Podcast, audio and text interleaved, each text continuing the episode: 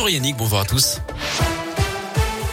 On commence par le trafic dans la région avec euh, des ralentissements qui se sont atténués autour de, du quartier Terre-Noire à Saint-Etienne sur la nationale 88. Encore quelques centaines de mètres de ralentissement en direction de Firmini. Ça va mieux également différentes entrées de Lyon. À la une, les taux se resserrent autour de la Russie au sixième jour de l'invasion en Ukraine. Total Energy indique ce matin qu'elle n'investira plus dans les nouveaux projets en Russie mais ne résilie pas ses contrats en cours.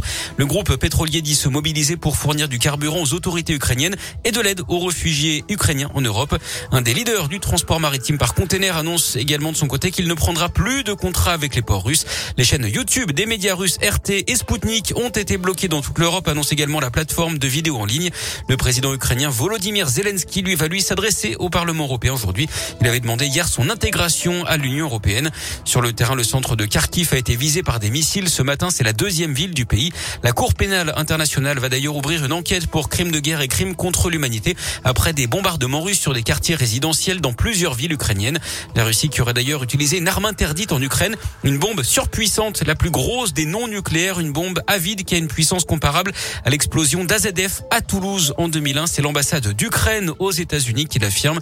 Ce matin, la France, elle a haussé le ton. Nous allons provoquer l'effondrement de l'économie russe, promet Bruno Le Maire. Le peuple russe en paiera également les conséquences, assure le ministre de l'économie. Un autre train de sanctions est d'ailleurs en cours d'examen. Après Orpea, un nouveau scandale à venir dans les EHPAD privés. France 2 diffuse ce soir une enquête dans l'émission Cache Investigation sur les établissements Corian et Domusville, les numéro 1 et numéro 3 des EHPAD privés en France, avec des témoignages et des documents exclusifs qui montreraient une obsession de la rentabilité au détriment du soin et du bien-être des personnes âgées dépendantes dont ces établissements ont la charge. Des changements à prévoir à partir de ce mardi 1er mars. Les cantines, les restaurants et les restaurants d'entreprise doivent désormais indiquer l'origine de toutes les viandes, plus seulement celle du bœuf. Le contrat engagement jeune entre en vigueur ce mardi. Il concerne les jeunes âgés de 16 à 25 ans sans formation ni emploi. Le plafond des tickets resto à 38 euros est prolongé jusqu'au 30 juin.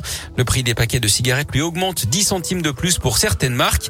Et puis dans l'actu local, une disparition inquiétante. Dans le Puy-de-Dôme, un homme de 47 ans n'a plus donné signe de vie depuis dimanche. Il a été aperçu pour la dernière fois à Saint-Ours-les-Roches. Il habite Saya. Son véhicule a été retrouvé à Orsine à l'entrée d'un chemin de terre hier. La gendarmerie lance un appel à témoins. On vous a mis son signalement sur radioscoop.com. Et puis un incendie dans l'un hier un feu de forêt qui s'est déclaré à Colomieux. 5 hectares sont partis en fumée. Le feu a été maîtrisé par les pompiers. Les causes de l'incendie sont pour l'instant inconnues. En sport, on évoquait les sanctions contre la Russie avec l'exclusion de la sélection nationale pour le mondial de foot au Qatar. L'organisation du mondial de volet a également été retirée à la Russie ce matin. En attendant, pas d'exclusion des Russes à l'heure actuelle au tournoi de tennis de Lyon. L'ancienne numéro 2 mondiale Zvonareva joue aujourd'hui au premier tour.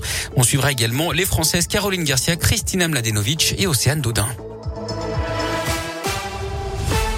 Merci beaucoup.